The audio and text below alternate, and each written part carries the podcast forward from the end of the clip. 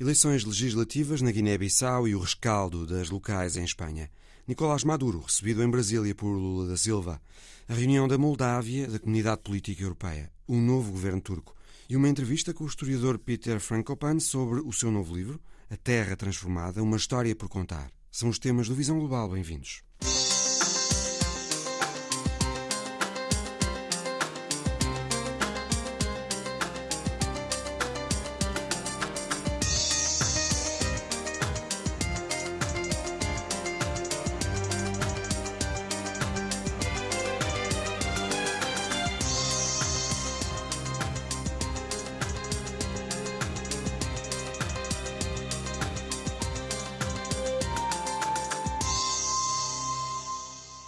Quase um milhão de guineenses estão hoje a ser chamados a escolher o próximo Parlamento Nacional, umas eleições que se deviam ter realizado em março, mas que estão a acontecer hoje.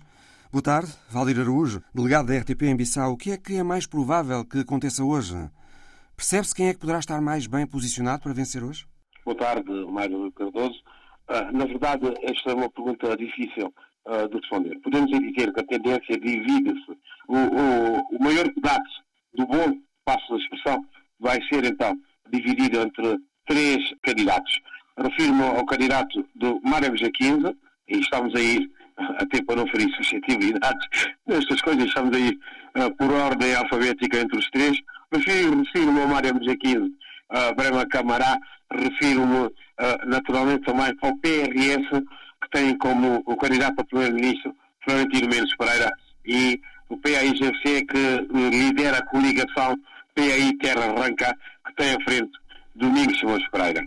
Entre estes três, uh, na nossa opinião, uh, estão no que chamaríamos bem posicionados, ou melhor posicionados, para dirigir o, os destinos do país a nível governativo. Os políticos que se apresentam pelos diferentes partidos nestas eleições são os mesmos há décadas. E eles não têm conseguido garantir a estabilidade política do país. Na Guiné-Bissau, nem três maiorias absolutas que já houve anteriormente permitiram essa estabilidade. O que é que os eleitores na Guiné, em geral, pensam destas eleições, Valdir? O que é que esperam delas? Que elas podem trazer alguma coisa de novo ou que vai continuar tudo na mesma? Existe alguma esperança. Há alguma diferença também e que tem a ver com o que tu referiste em termos de estabilidade há várias décadas, mas ainda assim, a cada vez que existe a oportunidade de uma mudança, expressa uma esperança no povo guineense. A esperança também passa exatamente por esses pontos a que tu referes. Quais são hoje as grandes preocupações do povo guineense, Valdir? A grande preocupação do povo é, essencialmente, a estabilidade, mas também haver condições para que possam viver dignamente. Não, não haver sinais em localidades de interior onde há carência alimentar. Portanto, tem haver uma, uma segurança alimentar, tem haver condições para que as crianças possam ir à escola. Neste país, neste momento, podemos dizer que a educação praticamente está parada. O setor educativo não existe. As paralisações constantes nesse setor levam a que seja hoje tido como um dos maiores cancros sociais em termos de inoperância. A questão da saúde, uma mulher guinense continua, não pode continuar a, a morrer a dar à luz, pessoas a morrerem por doenças que têm solução em países tão pobres quanto a Guiné-Bissau. Portanto, há setores aqui muito importantes, que é o setor da educação, da saúde e o setor da reforma da defesa e segurança, para que efetivamente haja uma estabilidade efetivamente a classe castrense consiga uh, definitivamente submeter-se ao poder político. Os três líderes a que me referi falam muito da aposta na agricultura, agricultura mecanizada, sustentável e com um grande destaque para o incentivo a um setor muito importante que é a de comercialização da castanha de caju, que é o maior produto da exportação da Guiné-Bissau. Valir, o presidente do Maru Sissoko Embaló dissolveu o Parlamento anterior porque apresentou uma proposta de alteração da Constituição para poder ter na Guiné um regime presidencial com acumulação do poder executivo, à imagem de resto do que acontece noutros países da África Ocidental e o Parlamento recusou. Essa vai continuar a ser uma discussão política central na Guiné-Bissau? É central, tem que ser clarificado. Tem que ser clarificado porque o regime vigente, citado como presidencialista, não tem resolvido de todo a situação. Aliás, tem estado sempre na, na base das clivagens é necessária uma definição clara para que se saiba realmente seria o melhor regime político adequado à nossa realidade, à realidade tímida. Valir Arujo, delegado da RTP Ambição, muito obrigado. As eleições locais em Espanha há uma semana não correram bem ao Partido Socialista Espanhol nem ao aliado no governo, Unidas Podemos. Essas eleições mostraram uma clara viragem dos espanhóis à direita, com o PP a subir nove pontos relativamente às locais anteriores e a constituir-se como o maior partido em Espanha, com a possibilidade agora de formar diversos governos municipais e regionais com o apoio da extrema-direita. Na sequência destes resultados, o chefe do governo, Pedro Sánchez, que tinha mandato ainda por mais sete meses, até dezembro, decidiu dissolver o Parlamento e convocar eleições antecipadas já para 23 de julho, daqui a menos de dois meses. Boa tarde, Felipe Vasconcelos Romão. O que é que Pedro Sánchez pretenderá com este gesto tão inesperado? Boa tarde. O primeiro efeito foi o facto de não se ter estado uh, toda a semana a falar da derrota do PSOE e do apodrecimento do governo uh, e da, da, do degradar das condições de governabilidade em Espanha até ao fim do ano, mas sim da antecipação de eleições. E em termos práticos, uh, isto que vai ocorrer é que o Partido Popular uh, de direita e o Vox de extrema-direita acabam por ser apanhados, desculpa a expressão, no centro das suas negociações para a, para a tal partilha de, de poder governos, governos municipais, municipais e, autonómicos. e, autonómicos. Exatamente. Portanto, na, na prática fica exposto o argumento de que o PP vai escudar-se na extrema-direita para governar caso haja uma maioria de direita e de extrema-direita no Parlamento Espanhol depois das próximas eleições gerais. Sánchez quererá tentar fazer eh, curto-circuito, digamos assim, nesta ascensão da direita em Espanha o mais cedo possível. Sim, o que neste momento Sanchez pretende fazer é que uma espécie de apostar todas as fichas na possibilidade de evitar uh, uma maioria absoluta da soma do Vox e do PP uh, eh, ou uma maioria sua com outros pequenos partidos regionais de direita, como por exemplo a UPN, a União do Povo Navarro, um, eh, ou, ou, outras formações noutras autonomias.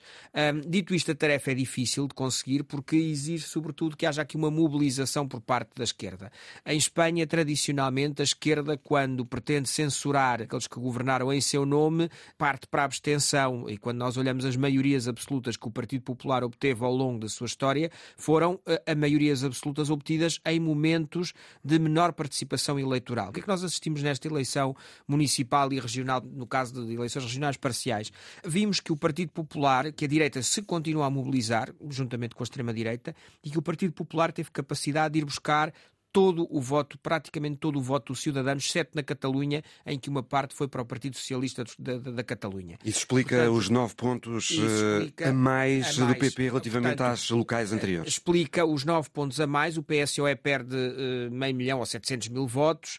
Não era escandaloso, ou o efeito não teria sido tão visível caso à direita continuasse a existir uma, uma, uma lógica tripartida e não uma lógica já só de, de, de bipolarização PP à direita. Vox. PP Vox. Por isso, essa capacidade de reabsorver votos dos cidadãos, que eram votos que já tinham sido do Partido Popular, por isso esta capacidade que o PP tem uh, de, passado cinco anos da revelação de todos os esquemas de corrupção que tinha na comunidade valenciana, voltar a vencer as eleições na comunidade valenciana, por toda a Espanha, incluindo Madrid, voltar a ter maioria absoluta em Madrid. Esta realidade, que de resto já, já, já tinha sido visível na, na, nas intercalares anteriores, esta capacidade, esta perenidade do PP é aquilo que que acaba por se confirmar mais uma vez na política espanhola.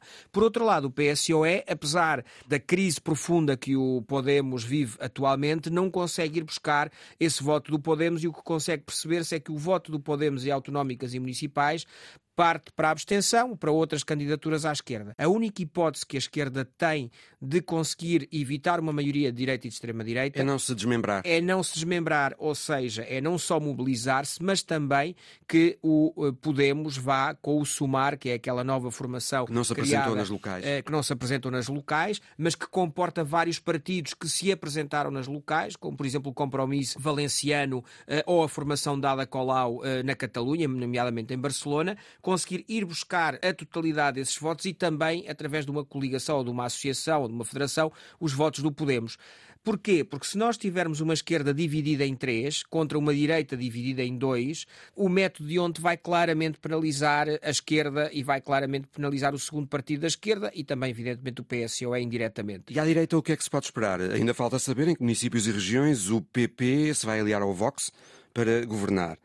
É de esperar que essas conversações sejam fáceis e que depois esta mesma plataforma se entenda para formar o próximo governo de Espanha? Não. Se a direita vencer as eleições em julho? Não, e a demonstração disso foi que esta semana, aquele que era já o putativo presidente do governo depois das eleições, no, no domingo à noite era o putativo presidente do governo, uh, Alberto Núñez Feijó, que é o presidente do Partido Popular, esta semana já começou a, curioso que começaram a criticar uh, a antecipação das eleições, quando andavam a pedir eleições antecipadas já há uma série de, de meses, criticou a antecipação das eleições e apelou de uma forma bastante vincada ao Vox para que o Vox quer derrotar o sanchismo, o faça através uh, dos seus votos no Parlamento. A questão é que o Vox, tendo em conta a experiência que teve na Andaluzia e na Comunidade de Madrid, em que não participando nos governos acabou por perder votos para o PP nas eleições seguintes, prefere replicar o modelo de Castilha-León, em que está já a participar no governo ativamente, fazendo parte desse governo. Está neste momento a preferir eh, salvaguardar-se. Portanto, prefere salvaguardar-se e prefere adquirir já cotas de poder o mais rapidamente possível, para que não seja um mero aliado parlamentar. Nisso tem uma estratégia bastante simétrica em relação à que teve Pablo Iglesias no Podemos eh, nas eleições, quer nas eleições de 2015-16, quer depois nas eleições de 2019, nas eleições gerais, exigindo poder e não uma, uma, um mero apoio parlamentar a troca de nada. O Filipe já aludiu a isto. Sanches, presumivelmente, eh, também evitará com as eleições antecipadas divisões no Partido Socialista Espanhol. Depois dos fracos eh, resultados nas locais, não surpreenderia ver alguma confusão no PSOE nestes últimos sete meses de governo. Claro, até dezembro provavelmente começaria a surgir uma crítica muito clara a Sánchez. Nos setores mais anti-sanchistas provavelmente surgiriam também pedidos de candidatos alternativos à presidência do governo eh, e de uma assentada Pedro Sánchez arrumou completamente este debate por agora. E sobretudo há uma, uma aura de Sánchez como um candidato e um político que vive muito melhor nestes momentos de tensão de tudo ou nada do que dentro de momentos de uma certa normalidade. E provavelmente as eleições em dezembro, mesmo com uma polarização forte como é habitual em Espanha, seriam encaradas como umas eleições depois de mais sete meses de exercício de poder uh, e de uma, de uma quase certa alternância. Trazer as eleições para julho é acelerar os tempos e é trazer muito mais nervo à política. E Sanchez vive muito bem, quer dentro do PS PSOE, quer como político fora do PSOE nos combates eleitorais, nestas situações de tensão e de confronto permanente, do que numa situação de dita normalidade. O que é que se espera agora, Felipe, nestes quase dois meses até às eleições? Eh, ver Sanches a agitar o papão eh, da direita, a falar no franquismo? Ele, depois de convocar eleições, já começou a fazer associações da direita espanhola a Trump e a Bolsonaro. O, o, grande problema é que Sanchez já testou os dois métodos e nenhum dos dois funcionou nas eleições, quer autonómicas parciais que houve ou intercalares nos últimos dois, três anos, quer nestas eleições. Primeiro tentou esta ideia de vincar o papel da extrema-direita e do papão da extrema-direita, do Vox. Nesta campanha mais recente tentou expor uh, as suas conquistas governamentais, uh, os números da economia, os números do desemprego, mas rapidamente o Partido Popular conseguiu levar a campanha para o terreno uh, de, dos factos, das questões uh, ditas menores, eh, nomeadamente a questão uh, do, do, do, apoio do antigo R. Batasuna, portanto, do, do, do, Bildo, do Bildo, Bildo um, no Parlamentos, nas autonomias e também no Governo Central. Pode determinadas que a direita continua a explorar essas é provável que sim, porque isso mobiliza ligações mais a direita. do Partido direita Socialista no governo um, a grupos controversos como o Bildo do País Basco e a Esquerra PP consegue fazer isso melhor para o seu eleitorado do que o PSO é para o seu eleitorado. E por outro lado, a Sanchez já tinha tentado também esta, esta questão do papão da extrema-direita e nenhum dos dois métodos funcionou. Aquilo que vimos nos primeiros dias, portanto, ao longo desta da semana que agora terminou, foi eh, um Sanchez vincado nessa estratégia de tensão eh, e de agitar as águas da extrema-direita, dizendo que, e dando a entender que uma coisa são experiências autonómicas, onde já foram visíveis os efeitos da extrema-direita no poder, como por exemplo eh, alguns fracassos em Castilha Leão nas tentativas de mudar leis em matéria educativa. Viu-se agora recentemente também a influência e o apoio do Vox às medidas contrárias eh, à preservação ambiental do Parque de Doñana, em Andaluzia. E são esses vários aspectos que Sánchez irá utilizar, mas afirmando que a questão do governo central e o governo para todos os espanhóis terá um efeito muito mais alargado eh, com a participação da extrema-direita. Utilizando utilizando inclusivamente uma estratégia que é relevante, é que o PSOE neste momento, através do PSC, que é o partido federado que tem na Catalunha, consegue bons resultados na Catalunha. Esta é uma grande comunidade espanhola e a direita e a extrema-direita, a soma das duas, têm um resultado, apesar de algum crescimento, muito fraco e o PP nunca teve maiorias absolutas sem um resultado razoável na Catalunha. E a mesma coisa em relação ao País Basco, onde o PP já foi dos maiores partidos bascos e neste momento é também um partido residual, uma vez que a realidade política basca municipal demonstrou que o único partido com dimensão espanholista com capacidade de subsistência no País Basco, para lá das duas formações nacionalistas, uma de esquerda radical e a outra democrata cristã conservador, o Partido Nacionalista Basco, é o Partido Socialista. Ou seja, apesar de tudo, há aqui alguns aspectos que podem levar o PSOE a entender e Sánchez a entender entender, sempre e quando Podemos e, o, e, a, e a formação de Holanda Dias consiga e o Sumar consigam entender-se, que possam evitar uma maioria de direita e de extrema-direita. E depois, a partir daí, é pouco provável que a direita e a extrema-direita consigam estar na mão, por exemplo, dos independentistas catalães de direita, que têm uma estratégia de total eh, de ausência de apoio ao que quer que seja a partir de Madrid, eh, e a situação pode ser complicada, e inclusivamente pode voltar a acontecer o que ocorreu nas duas últimas levas de eleições legislativas, 15-16 16 e 19. Não nos esqueçamos que tivemos eleições consecutivas em 15, 16 legislativas depois da incapacidade de formação do governo nas eleições do final de 2015, houve eleições outra vez em 16 e em 2019 tivemos uh, duas eleições uh, legislativas com 4, 5 meses de diferença, justamente porque os partidos não conseguiram apresentar perspectivas e um candidato ao governo que fosse passível de ser aprovado por uma maioria no Parlamento. Espanha é das economias na Europa que mais tem crescido. O que é que correu mal? Porque é que os espanhóis uh, decidiram penalizar o PSOE nas locais. Essa, essa é a grande questão e é essa capacidade que o Partido Popular em Espanha tem de marcar a agenda política, quer através de órgãos de comunicação social que lhe são muito próximos, das suas várias fações, o El Mundo, o ABC, as próprias duas cadeias privadas principais de televisão, a Tele5 e a Antena 3, têm alinhamentos e programas mais próximos do Partido Popular. O PSOE tem o grupo, o que é o grupo Prisa ainda, é o País, Cadena Ser, e lá Sexta, um canal de televisão e pouco mais.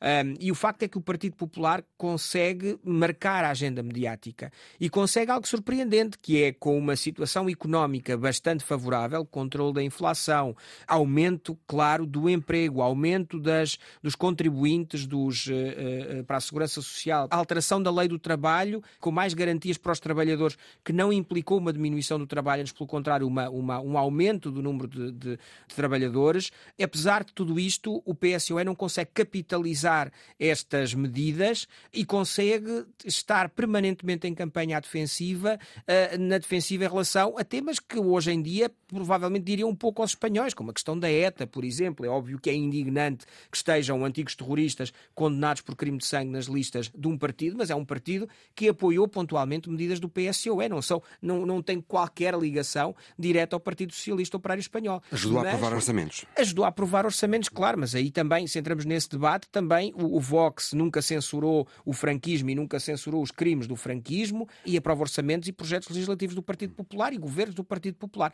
A questão é que poderia haver aqui uma certa simetria no discurso, mas o PSOE sistematicamente não consegue trazer o debate a seu favor, nem nos temas transversais importantes como a questão económica, nem nessas questiúnculas menos edificantes, não consegue trazer o debate para o seu lado. Sistematicamente o Partido Popular e a direita conseguem fazê-lo. Esta antecipação de eleições em Espanha acontece no momento em que uh, a Espanha está à beira de assumir a presidência rotativa da União Europeia, a 1 de julho.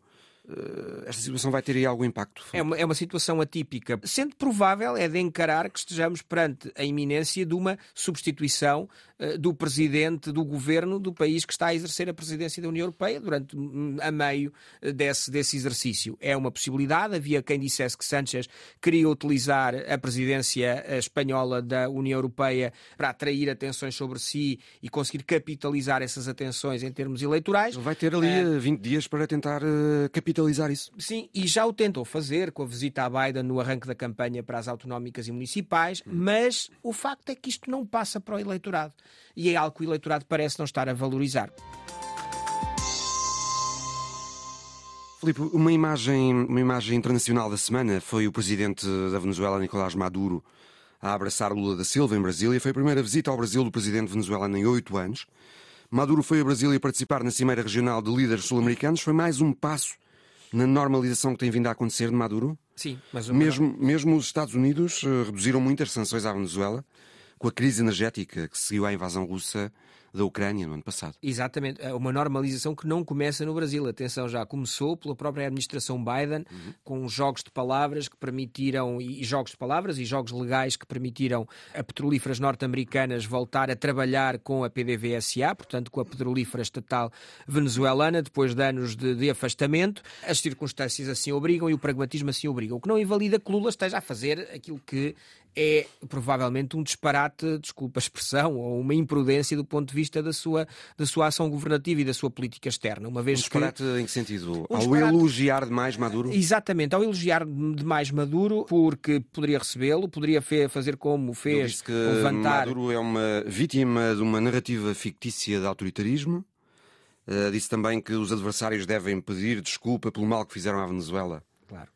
É, é, é, não precisava ter sido tão não, é, é óbvio. Podia perfeitamente, a partir de uma perspectiva de realismo, de pragmatismo, levantar a interdição da entrada de Maduro no território brasileiro, receber Maduro, integrar Maduro, Maduro nesta dinâmica multilateral sul-americana. que porque o Brasil partilha Brasil, com a Venezuela uma fronteira de 2.200 km. Tem uma, uma partilham a Venezuela. A Venezuela deve muito dinheiro ao Brasil, não nos esqueçamos também disso. Isso parece ter começado agora a avançar algo do ponto de vista de que uma parte das divisas que voltam a chegar à à Venezuela seja feita também para pagar dívidas que existem na Venezuela ao Brasil. Portanto, até independentemente é... do facto de ambos serem de esquerda, Lula e Maduro, Há razões práticas há, que. Há razões práticas, mas o que não exige é posição tão vincadamente próxima de Maduro, sobretudo quando tem líderes regionais que são próximos de si do ponto de vista ideológico, como Gabriel Boric, o presidente do Chile, um homem eleito na esquerda da esquerda chilena para presidente e que criticou de uma forma muito, e tem vindo a criticar de uma forma muito clara o regime venezuelano. Portanto, não há aqui qualquer género Boric de... não se opôs à reintegração da Venezuela, não, não, de mas, Nicolás Maduro. Mas foi crítico, mas foi nestas crítico... organizações multilaterais não, ao nível não, regional. porque há um pragmatismo que é ditado uh, também pelo posicionamento do Chile, mas não, não obstante, não parou e não, não, não suspendeu as suas críticas ao regime venezuelano. E isso é um aspecto que é importante. É normal uh, que lá calha pouco, que é o, o o presidente de centro-direita uruguaio critica a Venezuela, mas é sintomático também presidentes e governos de esquerda dita radical ou na órbita da esquerda radical critiquem Maduro, porque são regimes, são governos democráticos. Porque se levantam um, muitas questões em relação ao governo Maduro, questões de direitos humanos, questões políticas. Direitos humanos, questões políticas, narcotráfico. Há um conjunto de acusações que paira sobre o governo e o regime venezuelano já há uma série de anos. Há algumas provadas, outras não provadas. Agora, há uma imprudência, sobretudo, Lula, em dois aspectos. O primeiro é esta dimensão da política externa, que o coloca aqui numa ala mais radical, quando os dois primeiros governos de Lula não estavam nesse, nesse âmbito e eram integradas dentro das direitas, das, das esquerdas moderadas latino-americanas e outra é para consumo interno, uma vez que Lula tem uma urgência neste momento em quebrar, em cessar este, esta ruptura, esta polarização extremada que há na política brasileira.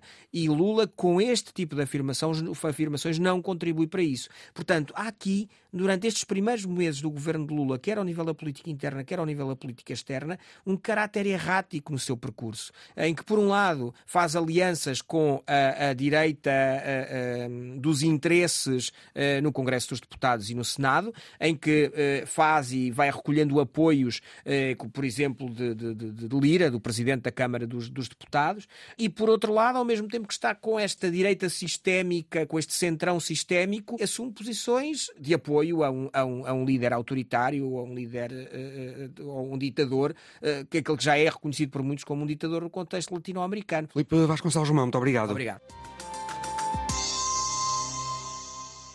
Houve esta semana na Moldávia, no Castelo Mimi, um sítio idílico perto da fronteira com a Ucrânia, onde se bebem excelentes vinhos, já agora. Houve ali mais um encontro eh, da chamada Comunidade Política Europeia, 45 países europeus que ali se reuniram para discutir a segurança comum. Bernardo Pires Lima, boa tarde. Foi mais um encontro multilateral dos muitos que se têm realizado, como aqui sublinhavas, de resto, na semana passada.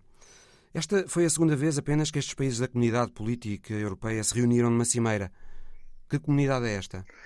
É uma ideia lançada pelo presidente Macron, interessante no ano passado, e que, no fundo, procura agrupar, mobilizar a Europa para lá da União Europeia. O que é que eu quero dizer com isto? Quer dizer que é preciso encontrar uma plataforma,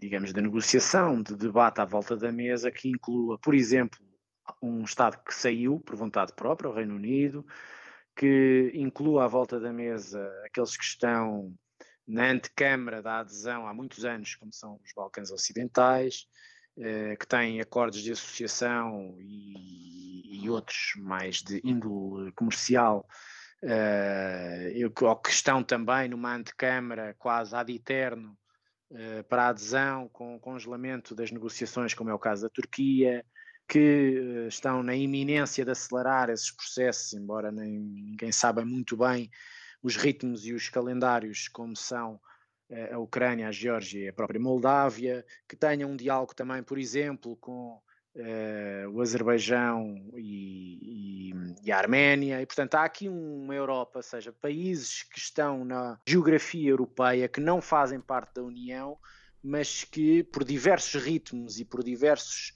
centros de decisão, precisam de ter um diálogo conjunto. Uma Europa alargada. É é uma forma de compensação de alguns bloqueios que a União tem. A União tem bloqueios de decisão em relação aos alargamentos há muito tempo, porque está vinculada, e a meu ver bem, a um conjunto de critérios que não são ultrapassáveis pelo tempo e pela própria dinâmica das negociações, como é o caso de muitos países dos Balcãs.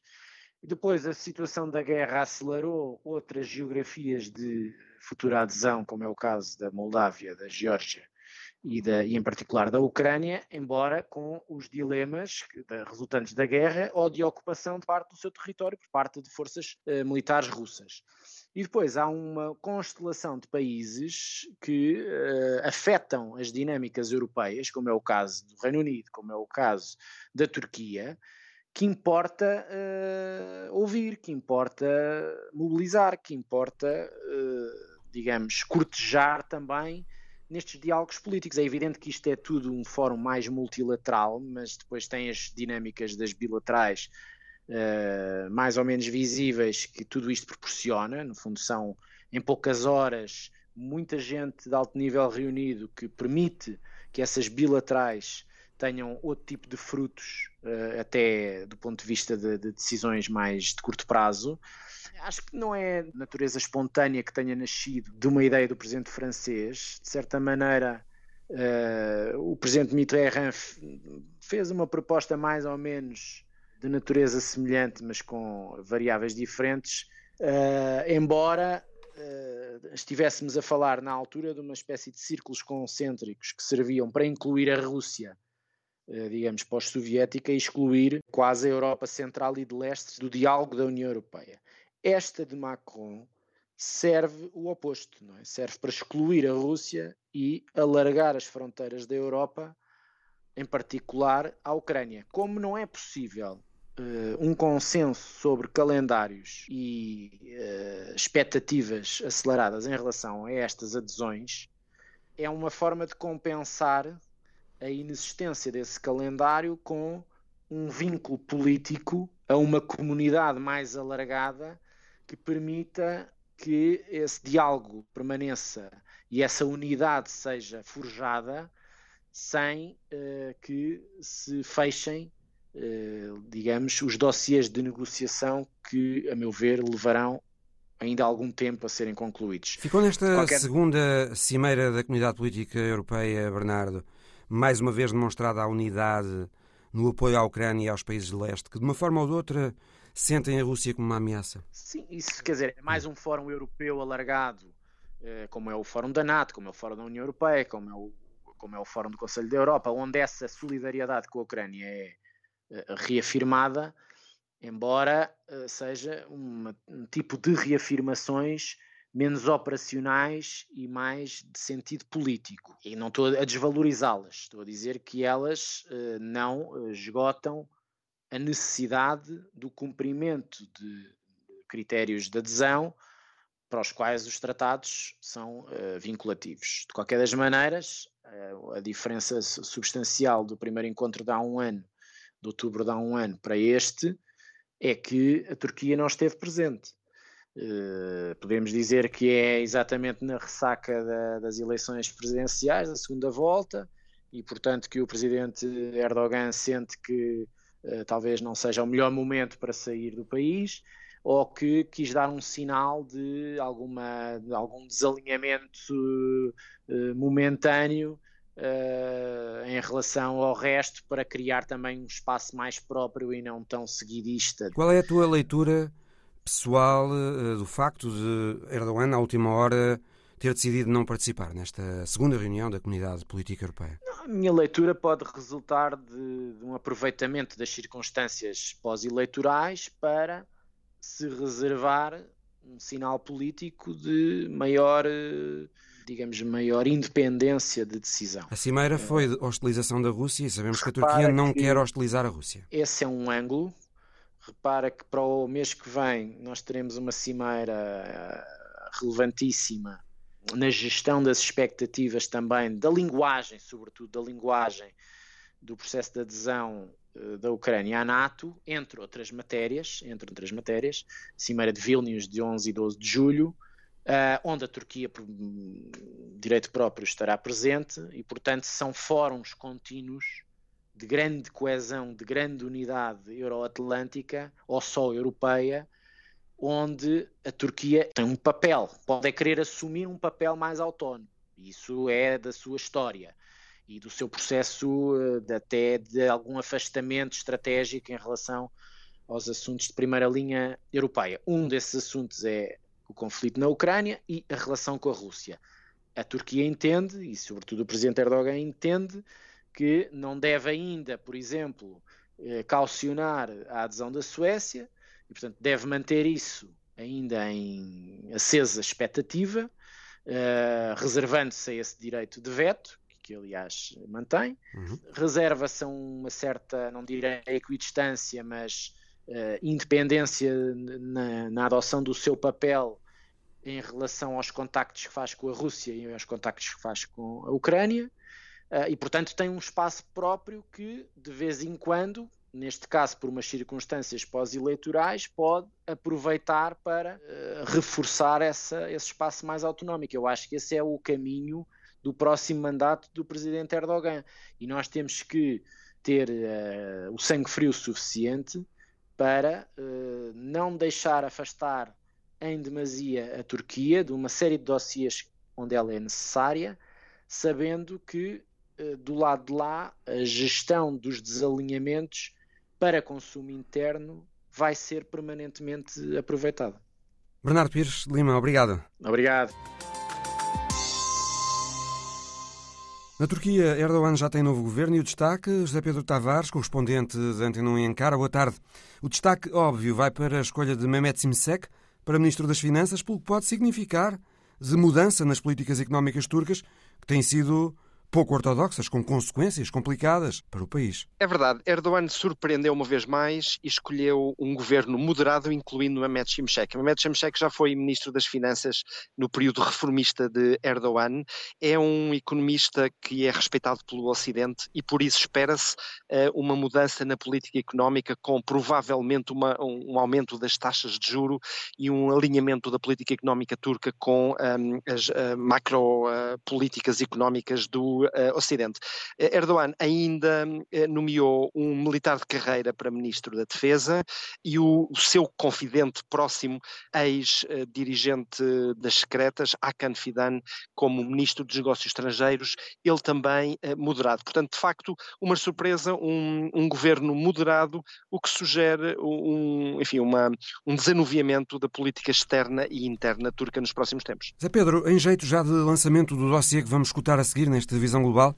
Gostava de te ouvir sobre a atual tensão que se vive aí bem próximo da Turquia entre o Irão e o Afeganistão pela partilha da água escassa do rio Helmand. É verdade, há um, há um rio que corre do Afeganistão para o Irão uh, e que é extraordinariamente importante para essa zona que sofre há, há décadas de, de, uma seca prolongada. Ora, o, o Irão uh, queixa-se que o Afeganistão não está, os talibã não estão a deixar passar água suficiente para o Irão e há, há, há uma semana atrás uh, isto teve como consequências um confronto militar grave. os talibãs chegaram a atacar um posto fronteiriço iraniano com baixas de ambos os lados e ambos ambos os governos enviaram reforços e tropas para essa zona eh, da fronteira. Isto tudo foi disputado porque os talibãs decidiram construir mais uma barragem nesse rio e Teherão diz que o Afeganistão não está a respeitar um acordo assinado em 1973 para a partilha justa das águas desse, eh, desse rio nessa, nessa zona extraordinariamente árida e afetada pela seca. São guerras pela água. Obrigado, José Pedro Tavares. As superfícies oceânicas estão a aquecer como nunca, com efeitos em terra. Os maiores lagos e reservas do mundo estão a secar e quase metade das espécies animais estão em declínio. É o que nos dizem vários estudos muito recentes, feitos nos últimos meses. São sinais alarmantes no que diz respeito ao clima, aos consumos de água e à proteção da biodiversidade, Rita Fernandes. O ano vai a meio e no calendário já está marcado com bola vermelha pelos cientistas um 2023 preocupante. Abril foi o mês de um novo máximo da temperatura média da superfície do mar, 21 graus. Foram os oceanos que, nas últimas décadas, absorveram cerca de 90%, praticamente todo, o excesso de calor provocado pelas emissões de gases com efeito de estufa. Até julho, as previsões continuam na mesma linha. O Serviço de Meteorologia norte-americano prevê, para os próximos meses, uma fase quente do El Ninho, um fenómeno natural que acontece em média de 4 em 4 anos e que aquece de forma anormal as águas superficiais dos oceanos. Águas mais quentes tanto na superfície como nas profundezas dos oceanos, significam mais tempestades, o aumento do nível da água do mar, gelo a derreter mais rápido e perda na vida marinha. Provocam ainda o aquecimento da atmosfera. O ar mais quente está também a secar os maiores lagos e reservas de água do mundo, da Ásia à América do Sul, e que já perderam o equivalente a 17 lagos Mead, a maior reserva de água nos Estados Unidos. Um estudo liderado pela Universidade da Virgínia e publicado na revista Science mostra medições por satélite de quase 2 mil lagos que agora estão mais vazios, vítimas também do uso excessivo de água para consumo humano. A equipa deixa o alerta. Há quase 2 mil milhões de pessoas diretamente afetadas pelas perdas nos lagos. Na água e em terra, na biodiversidade animal, os sinais são mais alarmantes do que se pensava, dizem também investigadores da Queen's University de Belfast. Garantem que fizeram o registro mais completo de sempre com mais de 70 mil animais. E não têm dúvidas, a população está a desaparecer em 48% das espécies na Terra. Nos anfíbios, por exemplo, os investigadores apontam o dedo à intervenção humana, nomeadamente nas indústrias. Um trabalho da jornalista Rita Fernandes. Ora, em Inglaterra, a correspondente da Antena 1, Rosário Salgueiro, conversou com o historiador Peter Frankopan, que acabou de editar um livro precisamente sobre estas temáticas. Peter Frankopan, um dos mais importantes historiadores da atualidade, tem uma nova obra. A Terra Transformada, uma história por contar. Numa entrevista ao Visão Global, fala sobre este novo sucesso literário, onde conta como, ao longo dos tempos, as mudanças no ambiente moldaram o desenvolvimento e também o desaparecimento de muitas civilizações. Como historiador, quero saber como foi possível chegarmos ao ponto de estarmos hoje a falar em extinções em massa e noutros problemas muito sérios para os próximos anos e décadas. É claro que é uma história longa, com milhões de anos, mas penso que é muito importante perceber o que é que levou a que estes problemas hoje existam, até para tentar ajudar a resolvê-los. A extinção em massa já está a acontecer? Está, e não sou eu que digo, estamos a ter uma perda de biodiversidade mais rápida do que qualquer uma das cinco extinções em massa anteriores que aconteceram ao longo de centenas ou milhares de anos. Para lhe dar uma ideia da escala, desde o Campeonato do Mundo de Futebol de 1990, em que a Inglaterra perdeu nos penaltis, como sempre acontece, desde esse ano queimámos metade dos combustíveis fósseis existentes no planeta. Ou seja, elevamos desde essa altura as concentrações de dióxido de carbono na atmosfera de uma maneira que isso tem consequências. Ora, estas coisas que se tornam um desafio para nós podem ser benéficas para outras espécies, outros patogénicos. É por isso que doenças infecciosas podem proliferar com a subida das temperaturas. Se pensarmos apenas nos efeitos que isto tem nos humanos, estamos a esquecer-nos que foram alterações climáticas no passado que permitiram, por exemplo, haver hoje petróleo no Golfo Pérsico e não em Portugal ou Inglaterra. Também explica porque é que a Rússia é tão importante não é só porque Putin está a matar pessoas, também é porque Putin está sentado em cima de metais e recursos energéticos formados há centenas de milhões de anos. É muito importante pôr estas coisas em perspectiva. O que faz a boa história é lembrar-nos que há muito mais mundo para além daquilo para que estamos habituados a olhar. Peter Frankopan recusa o título de ativista. Esta é a sua nova cruzada? Não estou a tentar provocar nenhuma ação, estou a tentar levantar questões. Os historiadores têm aqui um papel muito importante, ajudando quem faz as políticas, quem faz os negócios e a sociedade civil. Temos um papel importante nas universidades, tentando mostrar o que aconteceu e porquê e o que é que pode vir a seguir. Quando lemos este livro, vamos da esperança ao medo. Quis provocar este efeito? Procurei suscitar pragmatismo. Os nossos antepassados na Mesopotâmia, na África subsaariana ou na China ocidental ou oriental, todos viveram momentos em que as decisões que tomaram para se adaptarem levaram a criar civilizações que, entretanto, deixaram de existir. A grande empresa dos descobrimentos, no tempo de Vasco da Gama, aconteceu num curto período de tempo e permitiu a Portugal transformar-se, de repente, num império global. Isto teve consequências. A expansão portuguesa causou alterações nos ecossistemas da América do Sul, da África e da Ásia. Penso que o meu papel como historiador é explicar o que aconteceu e o que pode vir a seguir. The point I think about history and my role is to explain this is what happens. And, uh, what comes next. Pragmático para uns, pessimista para outros, o professor de Oxford, autor de livros de sucesso mundial como As Rotas da Seda, alerta para o último relatório das Nações Unidas, nomeadamente sobre a escassez da água. O consumo vampiro de água tem como efeito que metade da população do mundo tenha escassez de água, pelo menos o equivalente a um mês por ano. São 3 mil milhões e meio de pessoas. Isto são coisas existenciais que criam problemas para os nossos filhos e netos, mas são coisas que podem ser resolvidas com a tecnologia e com boas lideranças. Veja o caso da pandemia. Gastou-se bilhões e bilhões de dólares a tentar resolvê-la. Bom, precisamos do mesmo esforço agora para resolver outras coisas. Nesta conversa exclusiva com o Visão Global, Frankopan mostrou-nos outro olhar para um outro momento da história, a Primeira Cruzada. O livro, com o mesmo título, A Primeira Cruzada, acaba de ser publicado em Portugal, naquela que também foi a obra de estreia do docente universitário. Lançam-se novas ideias sobre esse confronto entre o cristianismo e o islamismo. Houve uma coisa que me interessou muito na Primeira Cruzada. Ela começou em 1095. Nesse ano, grande parte da Europa Ocidental ergueu-se para uma campanha que envolveu talvez mais de 80 mil homens. Homens, sobretudo de França, mas também da Alemanha e de Itália foram a pé e a cavalo, através de Constantinopla até Jerusalém, que tinha caído para os muçulmanos 450 anos antes. É interessante que a resposta aos muçulmanos tenha acontecido só 450 anos depois. É mais ou menos o mesmo tempo que passou desde Vasco da Gama. Mas para mim, como historiador, a cruzada não funcionou. Os cruzados chegaram a Jerusalém em 1099. Capturaram a grande cidade, mas 100 anos depois ela voltou a cair.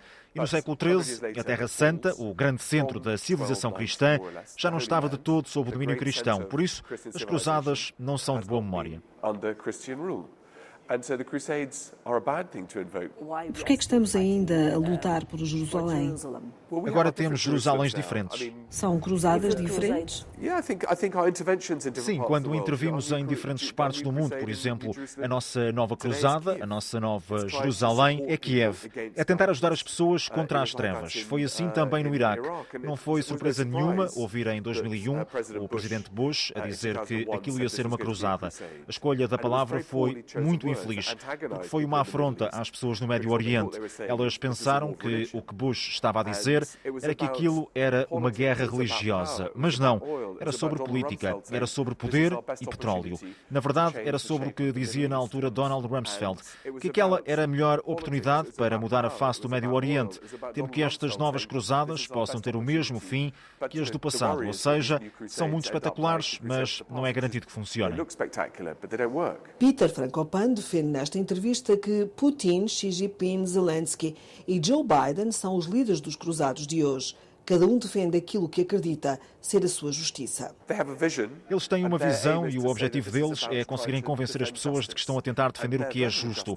Eles têm uma visão de justiça muito diferente da nossa. O que as pessoas como Putin têm dito na Rússia de forma muito agressiva, mesmo antes da guerra na Ucrânia ter começado em 2014, mas especialmente nos últimos 12 meses, é que a Rússia é vítima de um colonialismo expansionista do Ocidente, que faz lembrar o tempo dos impérios. É um discurso que foi cuidadosamente preparado para chegar a países como por exemplo, em África. Por isso, há um ano, quando houve o voto nas Nações Unidas para condenar a invasão russa da Ucrânia, metade dos países africanos ou votou contra ou absteve-se. Isto tem a ver com a visão da história de Putin, segundo a qual esta é uma guerra contra o colonialismo. Acho que nós não pensamos em como contrariar isso. Há pessoas no Ocidente que concordam com essa visão, que a guerra é culpa da NATO e do Ocidente mesmo que tenha sido Putin a bombardear civis, hospitais e as escolas em Mariupol. A reação ocidental foi tardia. Acho que não vimos o problema. Por exemplo, houve um campeonato do mundo de futebol na Rússia depois da invasão da Crimeia e não se ouviu, na ocasião, nenhum jornalista que dissesse o país organizador é uma força ocupante. Com o Qatar já foi diferente. Pelo menos as pessoas tomaram uma posição. Mas o campeonato foi por diante. Houve uma grande final e pronto. As pessoas esqueceram rapidamente, ou seja, quem faz as políticas, o que é que quer? Como é que quer contar a sua história? As pessoas escrevem livros de história para dar uma perspectiva, uma narrativa. É preciso perceber o processo histórico, saber porque é que estamos onde estamos. E é preciso saber explicar para que as pessoas entendam. Se não o fizermos, outros vão contar uma história que vai ser a dominante. Devemos ter mesmo muita atenção a isso.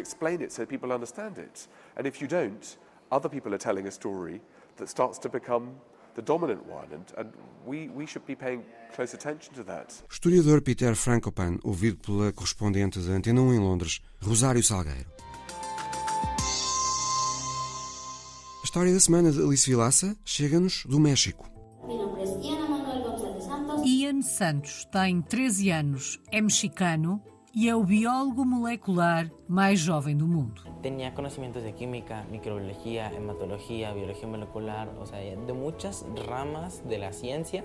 No currículo, Ian tem também um mestrado pela Universidade de Guadalajara. Foi a carreira de químico farmacêutico biólogo a que já terminei este. Ian sempre foi uma criança diferente. Com apenas 3 anos de idade, já sabia ler e falar na perfeição.